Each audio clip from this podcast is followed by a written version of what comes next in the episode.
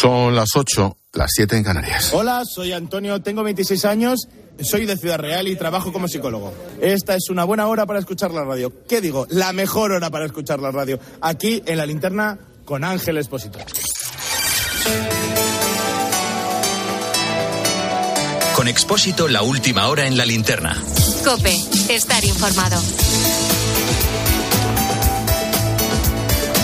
Las imágenes y los sonidos que nos llegan desde Turquía son inenarrables. Escucha el momento en el que rescataban a un bebé de tan solo 18 meses que llevaba 55 horas bajo los escombros.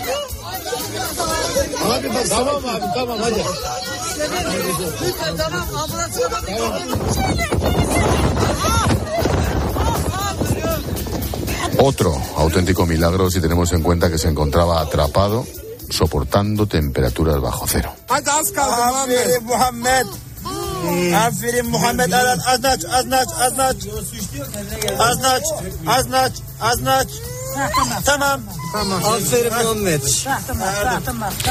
Ese es el instante en el que unos bomberos localizan con vida a otro niño atrapado, le daban agua con el tapón de una botella. En las imágenes solo se ve su cara cubierta de polvo, su casa se había derrumbado encima por completo. Lo dicho, no hay nada como oír esas voces. La vida sigue. De vuelta a casa, el espectáculo continúa. Desde un gobierno inasequible al esperpento y a lo inaudito. Ni su santidad iba a poder dormir, ni nosotros tampoco. Y ahí siguen, en un ejercicio de cinismo inconcebible. ¿Te imaginas el ambientazo en el café previo al Consejo de Ministros? Ya, ya sé que en todos los sitios que cenabas, en la empresa, en nuestras familias, en todas partes hay crisis, movidas, problemas, pero ¿te imaginas hasta qué punto aquí? En cierta ocasión, se lo pregunté a la vicepresidenta Nadia Calviño aquí en la linterna. Bueno, yo creo que a todos nos interesa que haya las, mejores relaciones entre los distintos partidos y entre los distintos políticos. La pregunta es que, qué tal es el ambiente. No, bien, bien. Estamos todos ahí pues, pues charlando y resolviendo todas esas cuestiones que, igual no nos da tiempo de resolver. Ya. La ley del solo sí es sí es un peldaño más en el disparate. Seguramente es el escalón más gráfico, más comprensible para la gente pero no tiene por qué ser el más grave. Los premios a los violadores y agresores sexuales se unen a los etarras galardonados por Marlasca, a los golpistas indultados, a los corruptos y malversadores rebajados. La lista de disparates es tal que, en efecto, y no me cansaré de decirlo, no damos abasto. Y ahora viene la ley del bienestar animal, las universidades, la vivienda, la ley trans, esa va a ser otra. Y vete tú a saber ¿qué más les dará tiempo de aquí a las elecciones? ¿Y sabes qué? A la infinita lista de cesiones y bajadas de pantalones y faldas hay que añadir algo peor. La guerra. La maldita guerra de Ucrania. La bestialidad provocada por Putin. Y es que buena parte del gobierno y, ojo, todos los socios están más cerca de Putin que de Ucrania. Esa es la verdad. Yolanda Díaz, Alberto Garzón, un señor que puso a Dacolao en universidades. Y no te digo Yone Belarra o Irene Montero, en esto de la guerra van con Putin. Lo disimulan como pueden, pero es imposible.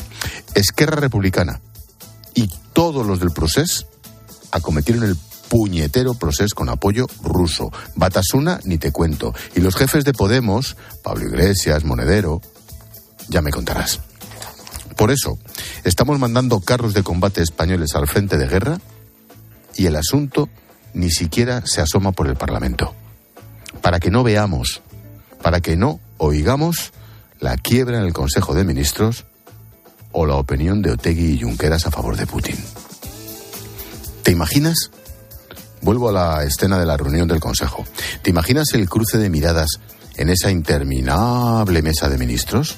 Las miradas entre Margarita Robles con Yone Belarra. ¿Te imaginas lo que debe estar pensando Escriba de Irene Montero o Nadia Calviño de Alberto Garzón? Luego están las ministras que, sinceramente, ¿eh? desde el respeto, ni fu ni fa, esas ministras desconocidas que la ves y dices, ay, me suena. Las que se tragan lo que diga su sanchidad como si fueran tezanos.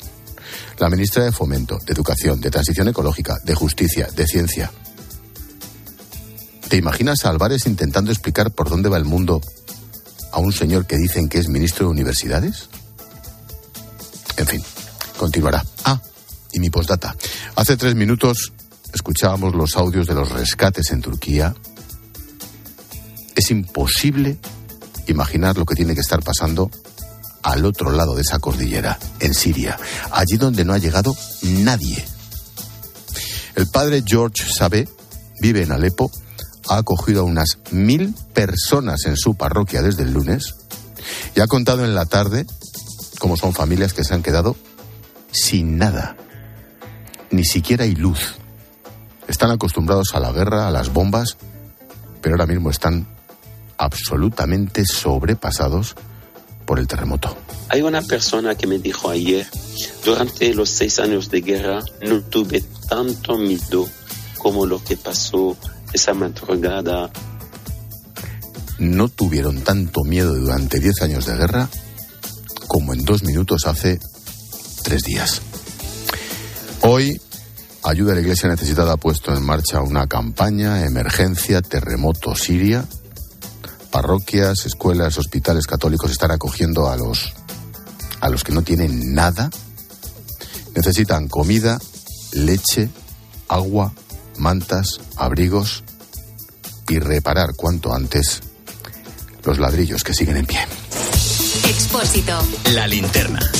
Repasamos con Necane Fernández las noticias de este miércoles 8 de febrero. ¿Qué tal, Nec? Buenas tardes. ¿Qué tal, Ángel? Muy buenas noches. Y más de 12.000 personas han muerto, 12.000 están heridas tras el terremoto en Siria y Turquía. Sigue la búsqueda de supervivientes. El frío y la lluvia están complicando los trabajos. De momento, se han rescatado a 8.000 personas entre los escombros. Ojo, hablamos de Turquía porque de Siria no hay datos. La ONU intentará suministrar mañana ayuda en esas zonas de la oposición al régimen sirio. Zelensky se reúne esta tarde con Macron y Scholz en París antes de viajar a Bruselas. Mañana participará en la cumbre europea en directo. Esta mañana ha mantenido un encuentro con el primer ministro británico en Londres, al que ha agradecido su ayuda.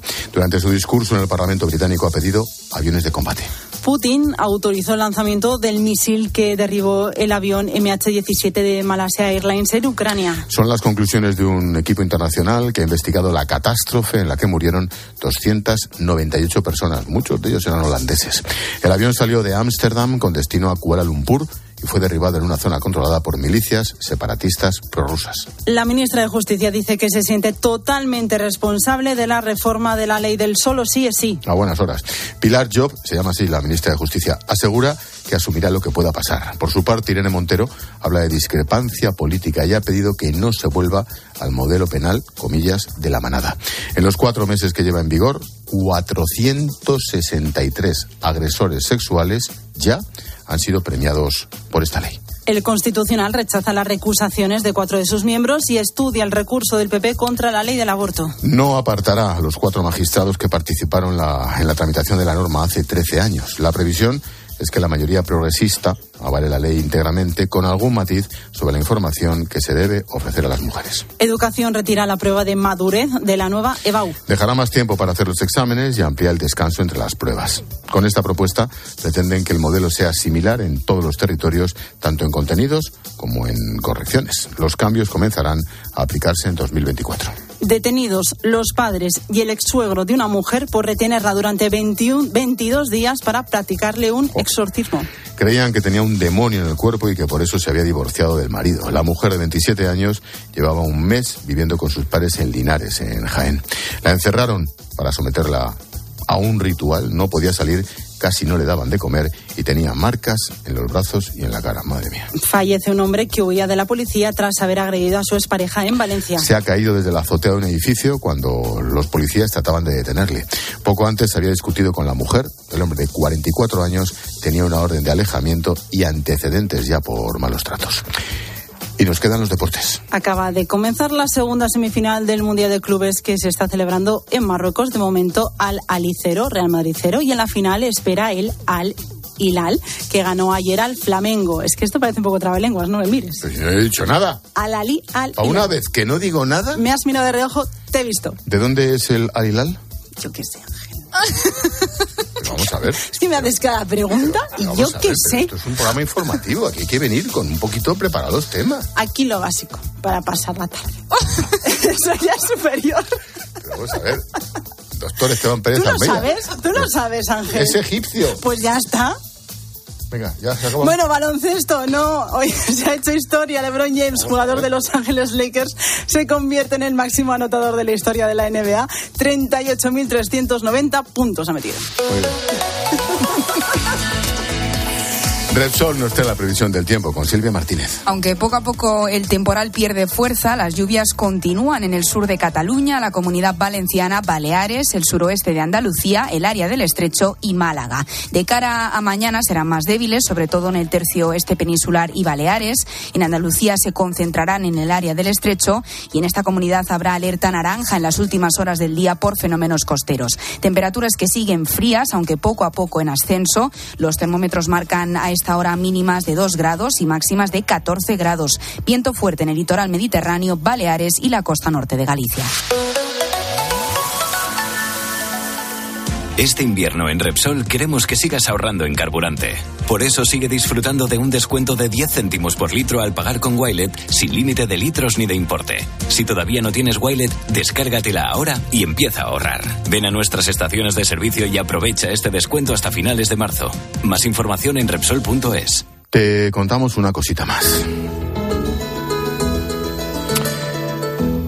Esta tarde se ha celebrado en Bruselas una conferencia contra el intento de colar el aborto como derecho fundamental de la Unión Europea. Más de 50 organizaciones, políticos, pensadores han asistido al acto organizado por la Universidad CEU San Pablo y la Fe- Federación Europea One of Us, presidida por Jaime Mayor Oreja. Allá ha estado nuestra corresponsal Paloma García Ovejero. Buenas tardes. Buenas tardes, Ángel. Clausura en estos momentos la jornada del filósofo francés Rémi Bragg. What works and what doesn't? What were our, our successes? Lleno absoluto durante toda la tarde en esta convención de políticos, pensadores, juristas, catedráticos que se han reunido para combatir el silencio. Jaime Mayor Oreja, como presidente del Instituto de Estudios Europeos del CEU, advierte, lo que quieren es nuestro silencio. Los nazis usaban la propaganda, los que ahora quieren cambiar nuestros valores buscan que nos callemos. El debate en la vida se va a ganar, aunque hoy parece perdido. Porque la vida siempre puede a una cultura sentada solo en la administración de la muerte. Va a ganar. Lo que pasa es que hace falta que haya voz, que haya presencia, que haya paciencia, que haya tenacidad y que sepamos hacerlo con inteligencia. Pero yo estoy seguro que esta batalla se va a ganar. Se impondrá la defensa de la vida y del débil como en su día se abolió la esclavitud, decía Mayor Oreja, pero tenemos que movilizarnos y no resignarnos.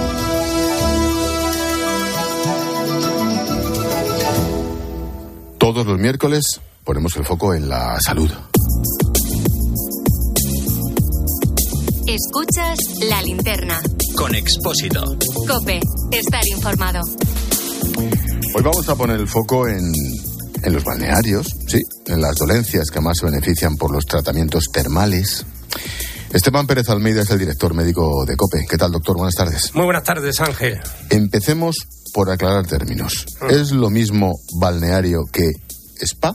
Pues importante esto. Eh, bueno, no es lo mismo. Y para que todos lo sepamos, cuando hablamos del balneario estamos hablando de unas aguas termales que nacen desde dentro de lo que es la tierra, emanan y emanan con una determinada temperatura, unos determinados eh, vapores y lodo. Bueno, estas aguas son beneficiosas y esto está demostrado desde, vamos, desde los romanos y los griegos para nuestro organismo.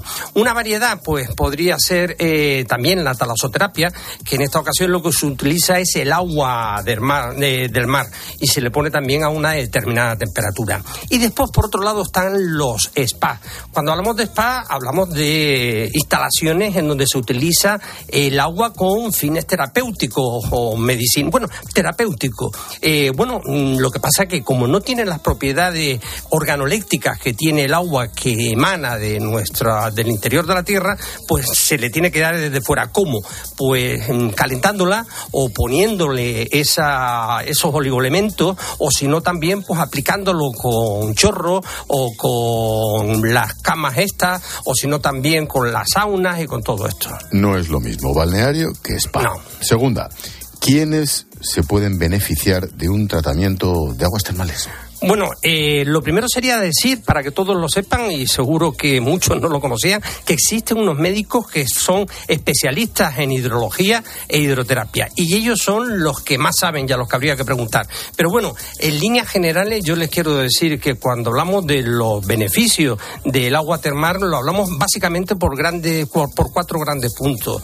El primero, porque cuando nos sometemos a ella, aumenta la temperatura en nuestro organismo, por lo tanto se produce una vasodilatación vasodilatación y ya hemos comentado que a partir de, a partir de la vasodilatación, pues mayor oxigenación y por otro lado, ya en segundo lugar, cuando existe una mayor oxigenación y una mayor vasodilatación, las células finales terminan pues alimentándose mejor y esto es fundamental. En tercer lugar, el tema inmunológico, es decir, está archi demostrado que esto es también importante y ya en cuarto y último lugar, lo que sería la piel. Es espectacular las afecciones dermatológicas, cómo mejoran con distintas aguas termales.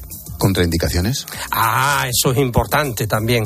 Eh, las personas que tengan una cardiopatía crónica no es muy recomendable que vayan a los balnearios. También las que tengan una hipertensión, ¿no? Una hipertensión no controlada. Y después comentar los que en algún momento pues padecen del hígado o del riñón eh, en forma eh, crónica, pues tampoco.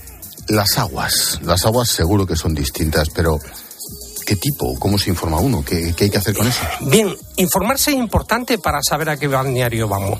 Y en líneas generales, eh, cuando hablamos de las aguas eh, y del tipo, por un lado las catalogamos según su temperatura y por otro lado según lo que tiene el agua. Según lo que es la temperatura, pues bueno, serían unas que son, son las aguas frías, que están por debajo de los 20 grados. Serían otras, las segundas, las hipotermales, que están entre 20 y 35. Las mesotermales, que digamos que es un poco lo normal, 35 40 y a partir de ahí las hipertermales y las supertermales que terminan con más de 100 grados. Pero lo importante es ver eh, qué mineral, qué es lo que tiene. Y vamos a empezar con las aguas cloruradas. Bueno, tienen cloruro y mm, sodio, ¿no? Entonces aquí es mm, deseable que las personas que tengan un problema de cicatrización pues se sometan a, ellas, ¿no? También las aguas sulfatadas, que serían para problemas biliares o hepáticos. Las sulfuradas, que son las que huelen a huevo podrido. Ah, muy bien. Eh, eh, pues esas son ideales, son ideales para, para la piel, eh, son muy importantes para la piel. También la ferruginosa, que ahí tendríamos para, para problemas de anemia, o las bicarbonatadas, que ya sería para problemas digestivos. Mm, para finalizar, ¿en qué países se da más importancia a los balnearios. Bueno, fíjate, mi suegra de Alama de Aragón, por ejemplo. Menudo sitio, ¿no? Ahí había muchos, muchas termas. ¿eh? Menudo sitio, menudo los mañucos que bien lo saben. Muy buenas termas allí en Alama. Y en cuanto a países, pues mira, eh, aquí en la Unión Europea, países como Francia y Alemania incluyen el tratamiento termal dentro de lo que son eh, la oferta terapéutica de la seguridad social, por decirlo así, de ellos. Y entonces tienen una indicación, el médico lo prescribe y va. Y también en lo que es el mundo, pues Japón Japón. tiene una cultura muy elevada del termalismo y en las empresas se le recomienda a sus trabajadores. Bueno, pues habrá que aprender. Salud en la linterna todos los miércoles con Esteban Pérez Almeida. Gracias, doctor. Un abrazote. Chao, amigo. Hemos contado noticias, ahora escucha las voces del día. El Papa Francisco pide por las víctimas del terremoto en Turquía y Siria, Necane. Ha animado a rezar por las víctimas y recuerda al mundo que en estos momentos hay que ser solidarios. Agradezco a todos los que se están empeñando en prestar auxilio y pido solidaridad con estos territorios que ya han sufrido una larga guerra. Recemos juntos para que nuestros hermanos puedan salir adelante a pesar de esta tragedia y pidamos a la Virgen que les proteja. Opiniones a favor y en contra de la retirada de las mascarillas en el transporte. Tras más de mil días siendo obligatorias, hoy se ha convertido en algo opcional. Por lo menos yo la voy a seguir usando un tiempo más, hasta que, no sé, mentalmente me, me sienta como capaz de quitármela. Es más por un tema de precaución que otra cosa. Nos hemos acostumbrado a ellas y ya no me, no me molestan. Tanto tiempo ya con la mascarilla puesta. Sí, por fin, por fin. Para mí es un descanso, la verdad. A poder ser nunca más. Raquel Sánchez es la ministra de Transportes. Y se ha pronunciado sobre el error que se ha producido en el tamaño de los nuevos trenes de cercanías en Asturias y Cantabria. He reconocido, soy la primera enfadada e indignada con esta situación, con ese error que se ha producido. Pero mire, después del calentón lo que toca es precisamente eso, pedir disculpas, dar la cara, depurar responsabilidades y le aseguro que se van a dirimir las responsabilidades correspondientes una a una hasta sus últimas consecuencias. Fernando Gabriel Marlasca, ministro del Interior. Los ciberdelitos han aumentado un 72% en España y desde Interior se acaba de presentar una nueva estrategia contra la delincuencia en la red. Tenemos que adoptar las mismas pautas de protección cuando estamos en el espacio físico y cuando estamos en el espacio virtual, algo que todavía vemos que no acontece. Y el sonido musical, Michael Jackson.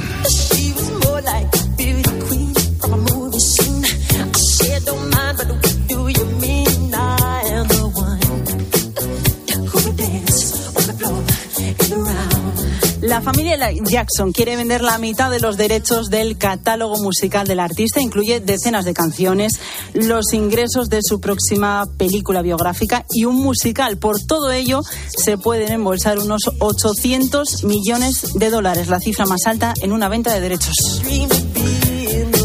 Gracias, Nick. Hasta luego. Chao. Expósito. La linterna. Cope. Estar informado.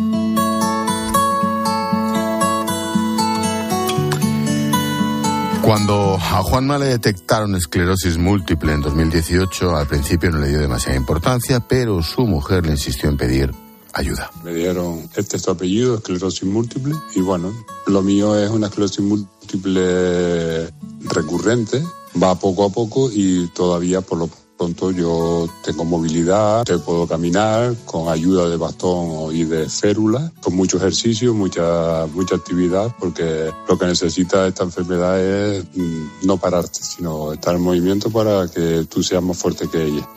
La esclerosis múltiple deteriora las neuronas, los impulsos nerviosos no recorren el cuerpo y por eso se pierde movilidad. Aunque no a todos los pacientes les afecta igual. Juanma asiste a rehabilitación constante dentro y fuera de casa, no puede estar de pie mucho tiempo o caminar más de un kilómetro seguido, tampoco puede hacer cosas tan cotidianas como cortarse las uñas.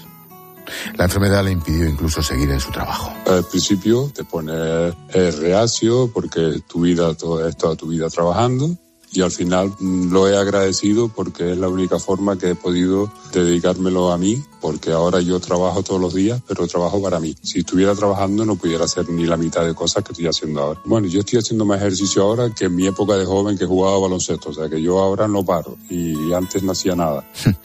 Estar en movimiento y hacer ejercicio es vital para que los afectados de esclerosis múltiple tengan una buena calidad de vida.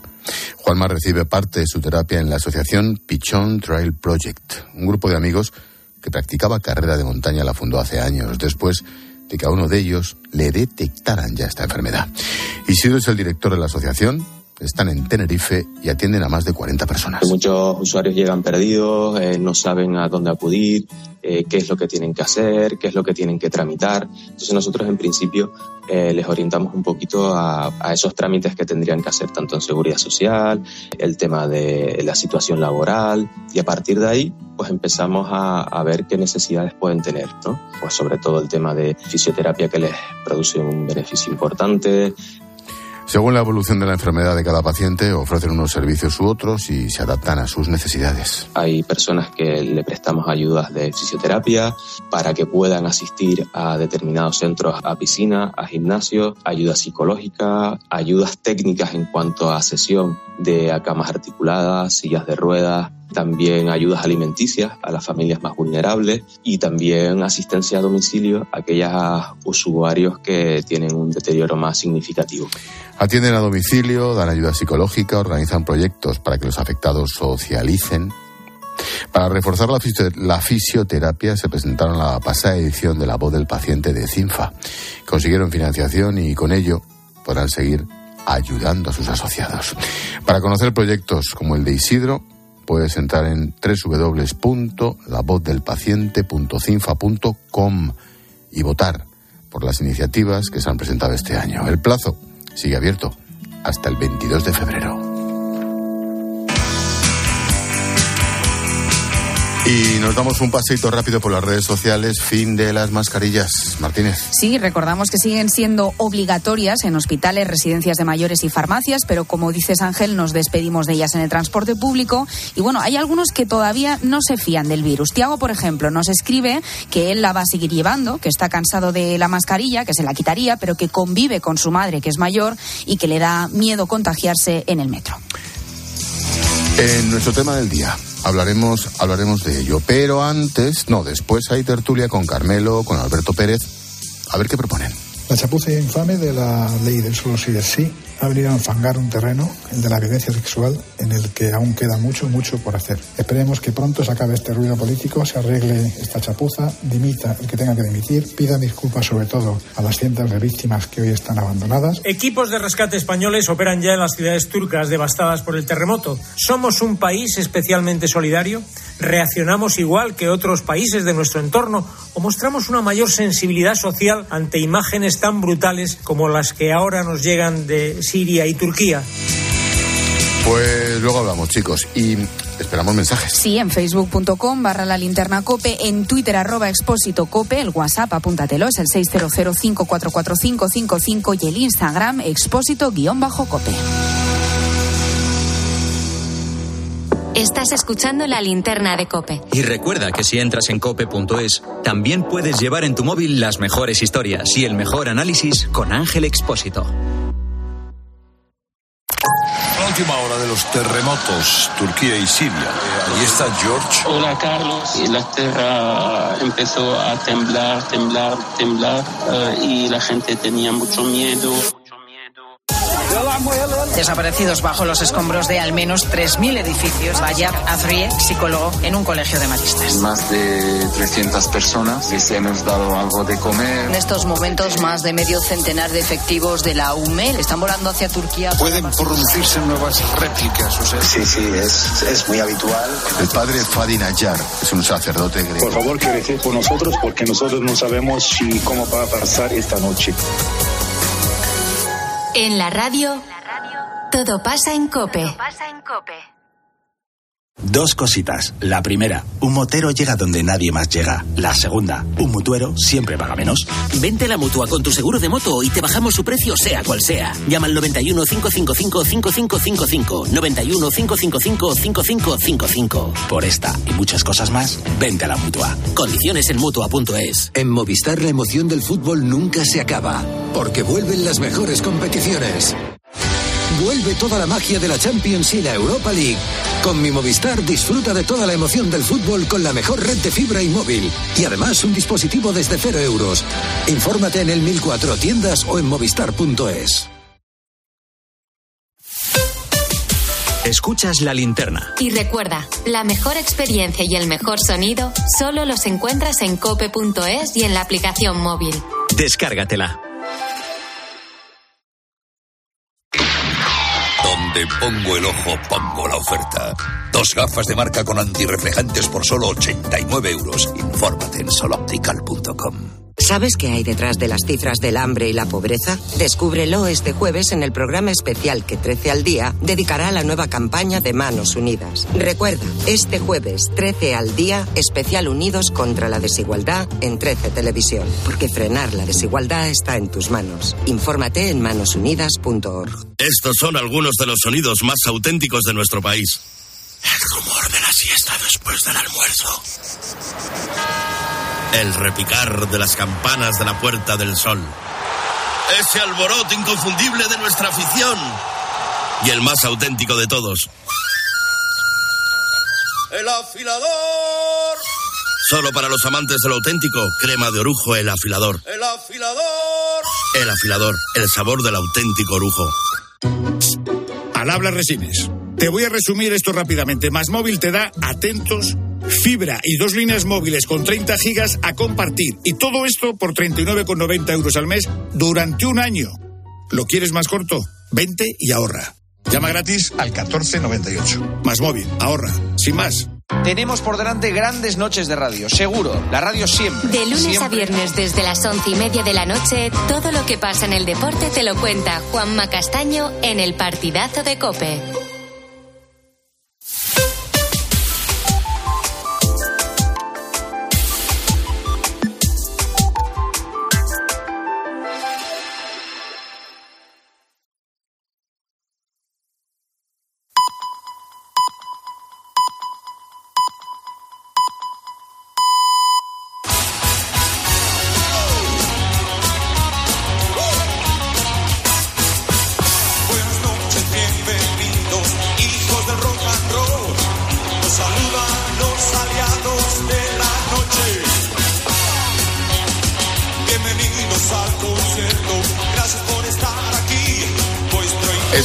Esta, historia que te voy a contar arranca en la España de 1982, la misma que el 30 de mayo pasó a formar parte de la Alianza Atlántica, la OTAN, una adhesión que culminó con un referéndum en 1986. Rectificar en el servicio de todos cuando hay que rectificar para seguir avanzando. No, con todo el cuerpo, con toda el alma. Un gran sí, con un sí que sea clamoroso.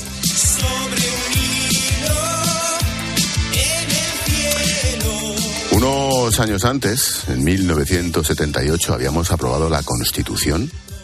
Unos meses más tarde, nuestro protagonista de hoy se incorporaba al entonces CESID.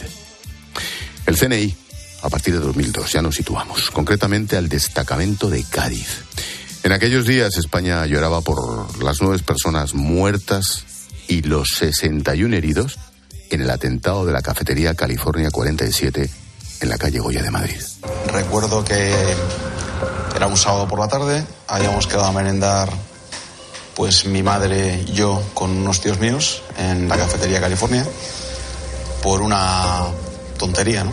Yo estaba haciendo una colección de cromos de Eras una vez el hombre y mi tío que no tenía hijos pues cambiaba mis cromos durante la semana con sus compañeros de trabajo. Fuimos a merendar, mi madre y yo llegamos por un lado, mi tía llegó más tarde porque mi tío se tuvo que ir a dar una vuelta. El atentado de los Grapo llevó a la inteligencia española a observar de cerca lo que se cocía, fíjate, en los astilleros de Cádiz, donde frecuentemente se producían huelgas.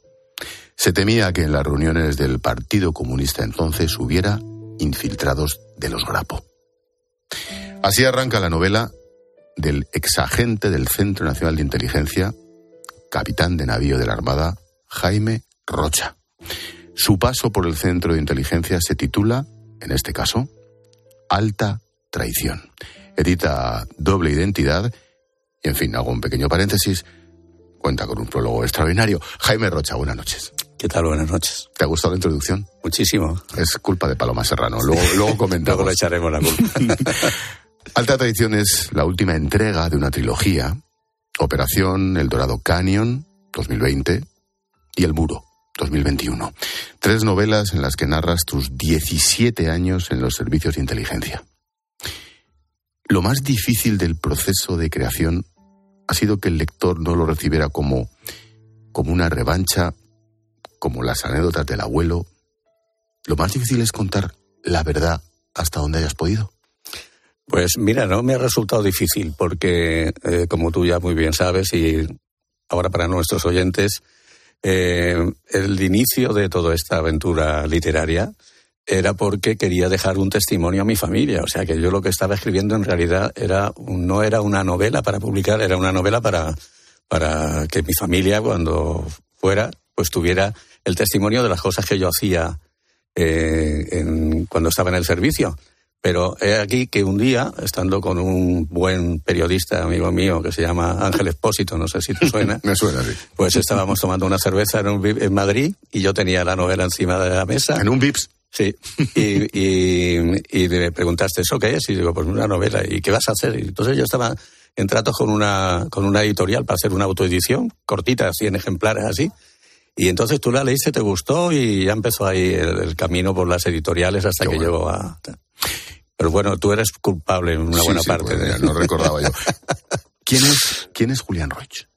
Bueno, Julián Roa es uno de los muchos nombres que yo he utilizado durante el tiempo que he estado en el servicio, porque eh, nosotros cambiábamos, claro, estoy hablando de los operativos, ¿no? Porque tú sabes que dentro del servicio hay una serie de agentes de distintas misiones, ¿no? Están ahora los hackers con el tema de la guerra cibernética, están la gente especialista en idiomas, por ejemplo, eh, árabes de, de minorías árabes que a veces utilizan los, los yihadistas y están los analistas, que son gente que recibe mucha información sobre un tema muy, muy concreto, muy determinado, y hacen luego la- el- lo que yo le llamo el destilado de la información, que es lo que va al gobierno. ¿no?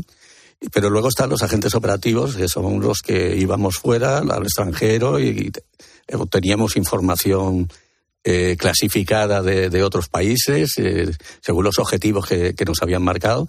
Entonces, claro, eh, para, para eso, nosotros cada vez que, vi- que, que viajábamos íbamos a la Comisaría General de Documentación con un par de fotografías, entregábamos la foto y el policía me preguntaba, ¿y tú ahora cómo te llamas? Pues ahora me llamo Julián Roch, otra vez me llamo, yo conservaba la J y la R. Una manía, pues no tenía por qué, pero bueno, y otro día era Juan Reyes y otro día era lo que fuera. Mm, por enmarcar históricamente esta tradición, ¿de qué tiempo estamos hablando? Pues esto fue ya, mira, yo estuve eh, primero en Madrid, en, perdón, en Cádiz, y luego estuve en el gabinete de, de Manglano del 83 al 86 y cuando, cuando yo salgo del gabinete de Manglano, entro en una unidad de obtención de información del Magreb. Entro a mandar esa unidad y, y cuando entro empiezo a ver cosas muy raras. Empiezo a ver cosas muy raras porque, como digo ahí, había gente nuestra incluso implicada en un contubernio grande. El objetivo era echar a Manglano. Manglano era una persona molesta para mucha gente y, y quería encargárselo. Te iba a preguntar, ¿la alta traición, el traicionado es Manglano? El tradicional Manglano, evidentemente. Bueno, es España en realidad, porque este hombre fue el creador del servicio de inteligencia, este hombre estuvo 14 años ahí con una trayectoria impecable. Y, claro, pues resultaba molesto porque mm, no era de hacer concesiones, no era de hacer muchos amigos y trataba a la gente con, rigor y tal, ¿no? Y pues eso molestaba sobre todo políticos y algún, alguna persona con, con muchos afanes de ser protagonista y de ser el jefe del servicio de inteligencia y tal, que ya ha fallecido. Yo en la, en la novela lo denomino Enrique del Arco, es el personaje. Y, bueno, pues esa parte, además, incluso Carmen aquí presente tuvo tuvo participación también porque nosotros íbamos al, al chalet de la Moraleja, donde nos invitaban y tal, y ella siempre me acompañaba y entonces, bueno, pues eso lo vivimos. Y claro, eso en cuanto en cuanto se vio el, cariz que estaba tomando y el volumen y la importancia y una campaña de prensa brutal en contra de Manglano en, revistas y en periódicos diciendo que el servicio no funcionaba, que aquello era un desastre, que, que, no nos entendíamos con los servicios de la Guardia Civil y la policía, que tal, que, nuestros agentes en el extranjero tenían problemas en las embajadas. Bueno, todo era negativo, todo era, era para desprestigiar a Manglano y, quitarlo de medio. ¿no? Mm, la inteligencia, y por desgracia lo estamos viendo ahora con la guerra en la puerta este de Europa, la guerra de Ucrania, ¿la inteligencia es el pilar fundamental de la defensa de un país? Lo dijo Sun Tzu cinco siglos antes de Cristo en el, en el arte de la guerra. Un ejército sin espías es absolutamente inútil. Es ciego y sordo. Vengo a asumir esta responsabilidad con enorme ilusión, lealtad y con la humildad del que se sabe eslabón de una cadena o página en un libro. Es la voz de Esperanza Casteleiro, la actual directora del Centro Nacional de Inteligencia, tras la destitución de Paz Esteban, sin poner nombres propios. Me venía de perlas este corte porque es muy reciente. La política, ¿hasta dónde debe inmiscuirse en la inteligencia y en la información? con mayúscula de un Estado. En absoluto, en absoluto, en ningún aspecto. De hecho, eh, los, los directores de los del servicio de inteligencia los nombra el gobierno, evidentemente, ¿no? Eh, la procedencia hasta ahora había sido militares, diplomáticos, personas tal. Se rompe la, la, trayectoria con Paz, precisamente, que es una persona de la casa, que, que entra, pues como entramos todos, como un agente, y va, subiendo escalones hasta llegar nada menos que a, secretaria general y después de secretaria general pasa a, directora, ¿no? Eh, yo la conozco personalmente, somos amigos, nos llevamos estupendamente y tal, y es una mujer que verdaderamente eh, una trayectoria eh, ejemplar, ¿no? Y ahí se, ahí se rompe esa trayectoria que, que había de, de, nombramiento a gente ajena al servicio. Y luego ya, pues claro, al destituir a Paz, pues el siguiente paso ha sido el de Esperanza, también una persona de la casa, aunque había salido, había ido al Ministerio de Defensa como secretaria general con la actual ministra y, y ahora ha vuelto otra vez y bueno, pues muy bien, me parece estupendo. Yo creo que la valía de las personas es lo que, lo que, lo que de verdad importa, ¿no? Sí, pero nos quedamos con el principal axioma. La política no, debería. La política, o por lo menos los partidos, claro. esa es otra. Pero eso, mm. eso, era lo que le, lo que le, le causaba problemas a Manglano, precisamente. Vamos, yo no voy a dar nombres, pero en alguna en una ocasión eh, me mandó a, a entrevistarme en el País Vasco con un político de mucho renombre para decir, mira, le vas a decir que nosotros no estamos para eso de parte mía, vas a decir que fui allí y se lo dije y lo entendió, o no lo entendió, pero vamos, se lo dije. La inteligencia en cualquier país, y en este más, trabaja en dos patas. Inteligencia exterior e inteligencia interior. Vamos por partes. La inteligencia interior. El enemigo en tu época era ETA y ahora quién es? Sí, fundamental de ETA. Bueno, pues ahora los movimientos separatistas también, evidentemente. Sin duda ninguna. Vamos, además es que estos movimientos separatistas, todo el tema del proceso y todo eso, con una influencia exterior brutal, o sea que incluso... Eh, ahí tenemos a Rusia, no cabe ninguna duda. Bueno, tenemos a Rusia. Acuérdate que que detuvieron en, en algunas de las manifestaciones, detuvieron a, activistas italianos y franceses, alguna ONG irlandesa. Desde Bruselas también hubo algunas ayudas, o sea que no solamente fue el KGB y un banco ruso, ahí había, ahí había tal. Y bueno, y tú y yo oímos una conversación en el aeropuerto de París de una persona que venía de, buscar fondos de Venezuela. Sí, sí, sí, sí, es verdad, es verdad, absolutamente. Tú venías de un viaje personal familiar y yo también quiero... No, yo venía de dónde? Yo hacía escala viniendo de no sé qué país también. Sí, nosotros veníamos de Singapur, de, ver a nuestra hija allí. Es verdad, es verdad. Yo hacía escala de no sé qué país de África que siempre hacen escala en París. Dicho sea de paso. ¿Quién es nuestro enemigo exterior? Nuestro enemigo exterior... Eh, Nuestros enemigos exteriores. Claro, es que es verdad. El, servicio de inteligencia eh, tiene que tener una acción preventiva. Para tener esa acción preventiva lo que necesita es información, ¿no?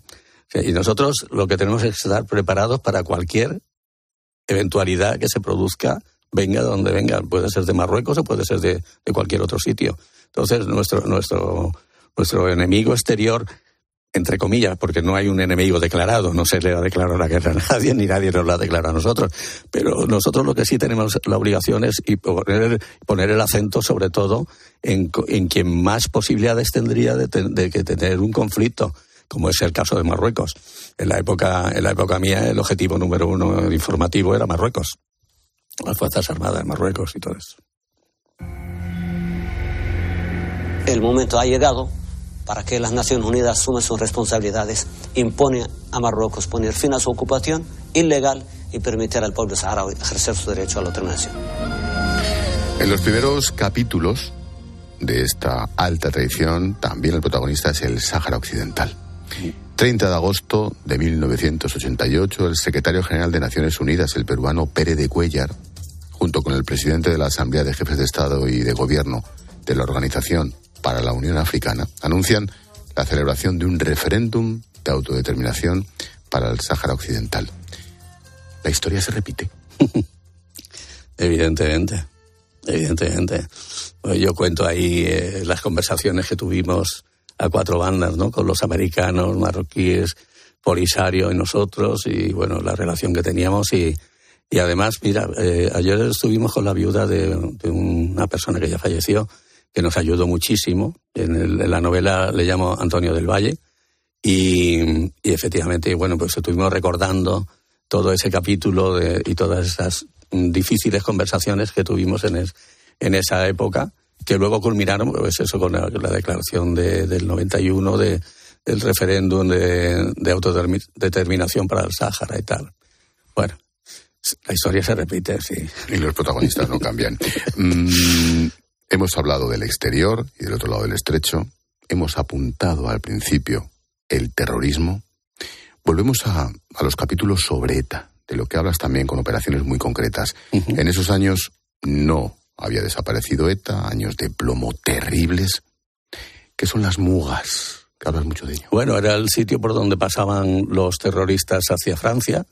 Eran unas zonas en el Pirineo, Navarro y Vasco y eran zonas que ellos tenían eh, muy controladas y que efectivamente, además las relaciones en aquel momento en cuanto a extradición de terroristas y tal, pues prácticamente como que no.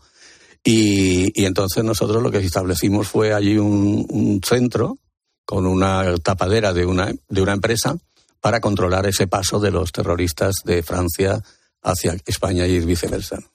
En cuanto a la matrícula del coche que acompañó a la señora Silan a casa la otra noche, se trata del coche del ministro Hempf.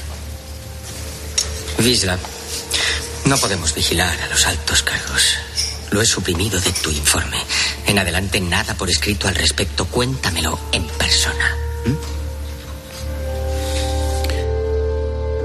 La vida de los otros. Es una película, pero esta alta traición está basada en hechos reales. Estamos con el exagente del CSID, del CNI, el capitán de navío de la Armada, Jaime Rocha, que nos presenta su última novela, Alta Traición. Este corte me venía que ni para el pelo. En los servicios de inteligencia, Jaime, ¿alguien se fía de alguien? En este caso concreto, No. ¿te fiabas ciegamente mm, de Manglano? A ver, ah, creí que estás preguntándome. Entre vosotros también. Entre, entre nosotros también. Bueno, pues eh, nosotros como, como narra un compañero en, una, en otra novela, pues tuvimos un topo. Eh, nosotros, eh, cuando yo llego a la unidad de, de adquisición de información del Magreb, encuentro que hay uno, uno de los nuestros que es un traidor. Entonces, efectivamente, además, nosotros tenemos un servicio de, de seguridad interior donde esas personas se encargan de controlarnos. Nosotros no somos gente libre que va por ahí haciendo lo que le da la gana. Nosotros también que tenemos que someternos a una disciplina. Nosotros, por ejemplo, pues no podemos hacer lo que hizo alguno de sacar documentación clasificada de la casa, pero había, gente y además es conocido, no hace falta el nombre, Sí. que lo ha hecho, ¿no? Eh, no, no te puedes fiar absolutamente de nadie, de nadie, de nadie. ¿De Manglano sí? Yo de Manglano tenía fe absoluta, de verdad te lo digo, sí.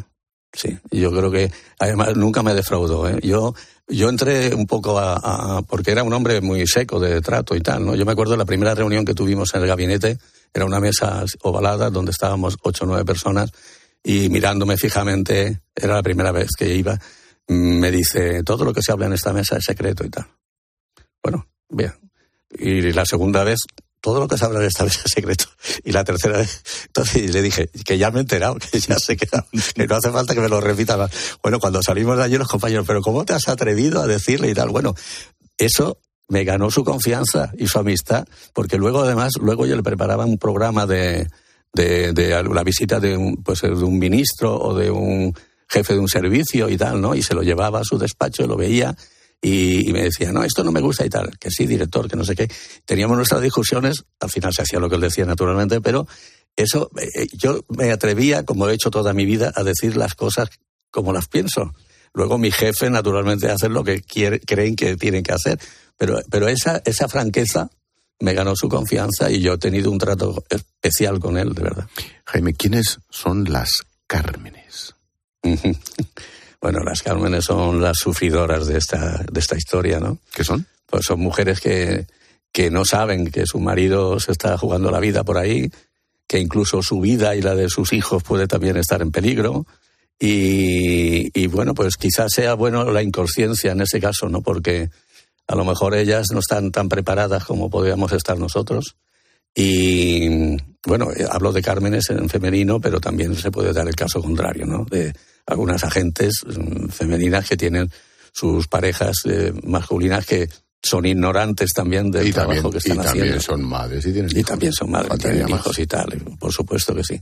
Pero sí. ¿Hasta dónde, ¿Hasta dónde le contabas cosas? Pues mira, ni siquiera sabía dónde iba de viaje. O sea, yo salía con una maleta, no sabía cuán- ni dónde iba, ni cuánto iba a tardar.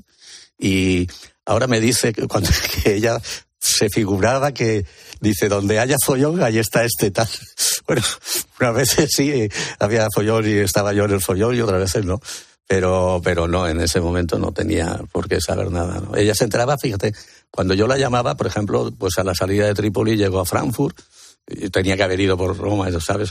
Y bueno, pues desde Frankfurt, mira, ya estoy en Frankfurt, mañana en Madrid, o en Barcelona cuando salimos en un avión desde Tánger corriendo y tal, que estoy en Barcelona, mañana tal, pero hasta ese momento ya no sabía nada. Hago otro paréntesis. Con todo lo que estamos viviendo y con todos tus viajes por el norte de África, por el este, por cuando pisas suelo europeo, jue, qué alivio, ¿eh? No sabemos lo que tenemos los europeos. Sí, ¿a que pues sí. Pues sí, pues sí. Sí, es, con una diferencia, tranquilidad, ¿eh? es con diferencia la mejor región del mundo para No, tantas sin cosas. duda ninguna. Pero eso te da lo mismo Roma que Frankfurt, que cualquier París, cualquier otro sitio, estás seguro. Ya estoy en casa. Seguro. Sí, sí, sí. Y libre. Y libre. Y libre.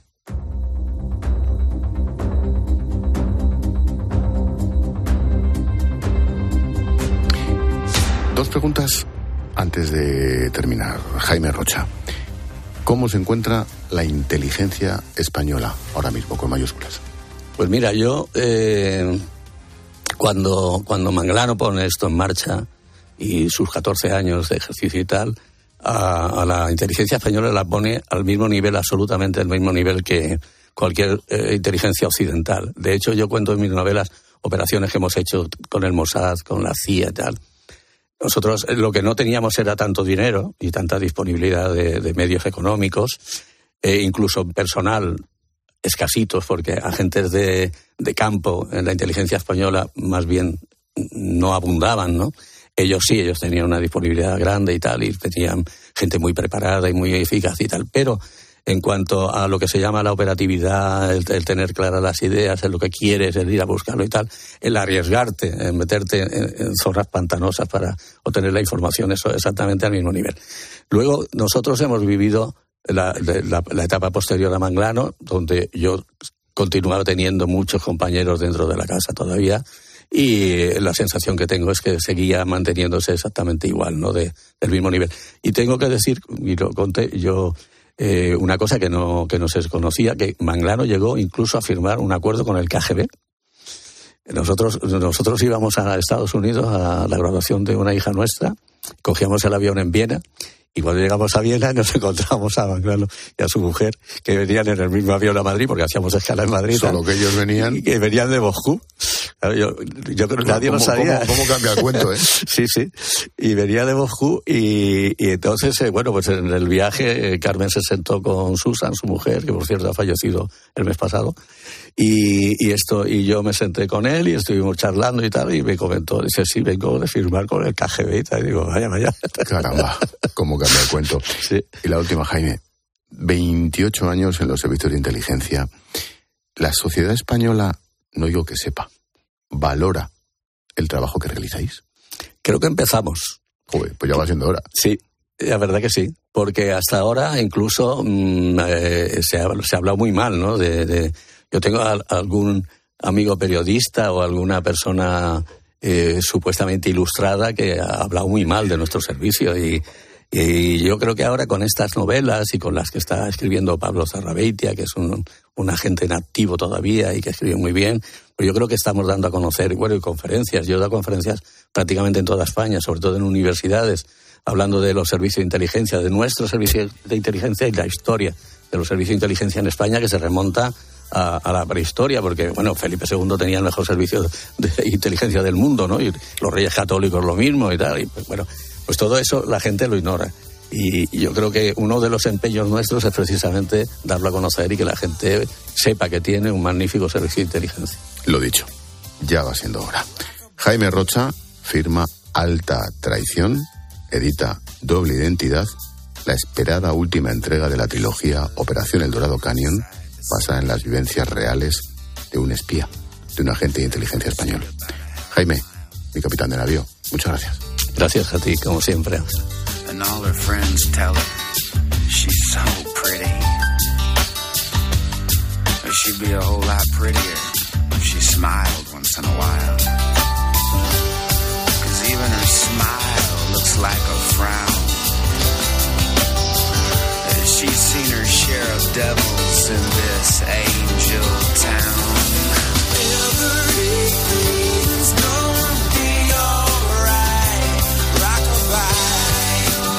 Nos damos un paseito por las redes. Fin de las mascarillas en los transportes públicos. Silvia. Sí, caras libres en el transporte. Casi tres años hemos estado llevándola y aunque muchos teníamos ya ganas, pues hay otros que van a alargar un poquito más el uso de esta medida. Por ejemplo, Rosa, que pertenece al grupo de población de riesgo y la va a mantener a modo de protección. Fernando nos cuenta que más que por él lo hace por no contagiar a los mayores en su familia. Y en contra, otros como Oscar estaban que ya no podían más. Dice que él las hubiese he quitado antes. No es el único. Notas de voz en el WhatsApp es el 600544555. Me parece estupendo. El que quiera llevar la mascarilla ya a estas alturas de la pandemia, perfecto. O sea, nadie la va a prohibir. Y luego, pues está la precaución del sentido común. Creo que es una buena medida para ya empezar a convivir y a normalizar el COVID. Precisamente a las 9, las 8 en Canarias, nada, en minutillos. Vamos a hablar con expertos para saber qué va a suponer el fin de las mascarillas en el transporte, cómo, cómo se está afrontando la cuestión en otros países de Europa. Y en clase de economía, como cada miércoles nos acercaremos al sector primario, hoy hablaremos sobre el brote de viruela ovina que está afectando a más de 3 millones de ovejas y cabras por hora en Castilla-La Mancha. En esa comunidad se han sacrificado 37.000 animales desde septiembre. Lo analizaremos todo a las nueve y media, las ocho y media en Canarias.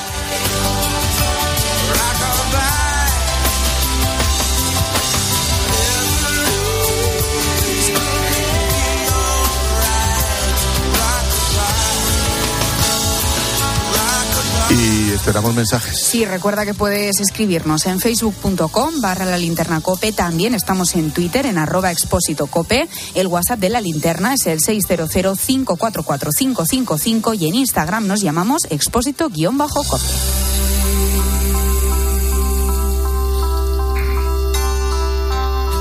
Nada, nada. Escuchas la linterna. Con Expósito. Cope, estar informado. Hola, soy Pablo López. Para mí la radio es lo más parecido a, a una canción. Nos hace imaginar todo lo demás, ¿no? Entonces yo creo que me une muchísimo porque es lo más parecido a lo que hago, que son canciones. 13 de febrero, Día Mundial de la Radio. Gracias por escuchar Cope. Desde Fiat te invitamos a disfrutar de unas condiciones especiales en los Fiat Dolce Vita Days. 0% TAE, 0% TIN. Financiando con FCA Autobank hasta 6.000 euros y hasta 24 meses. 24 cuotas mensuales de 250 euros. Precio total adeudado y a plazos 6.000 euros. Válido para 500 unidades en stock hasta el 28 de febrero. Consulta condiciones en fiat.es. ¿Y tú que tienes hijos pequeños? ¿Qué necesitas para tu seguridad? Tengo la sensación de que con los niños los accidentes se multiplican y quiero la certeza de que me pueden ayudar si lo necesito. Pues en Securitas Direct también te ayudan en caso de emergencia en casa. Pulsando el botón SOS, ellos te acompañarán en todo momento y te enviarán ayuda. Y es que tú sabes lo que necesitas y ellos saben cómo protegerte.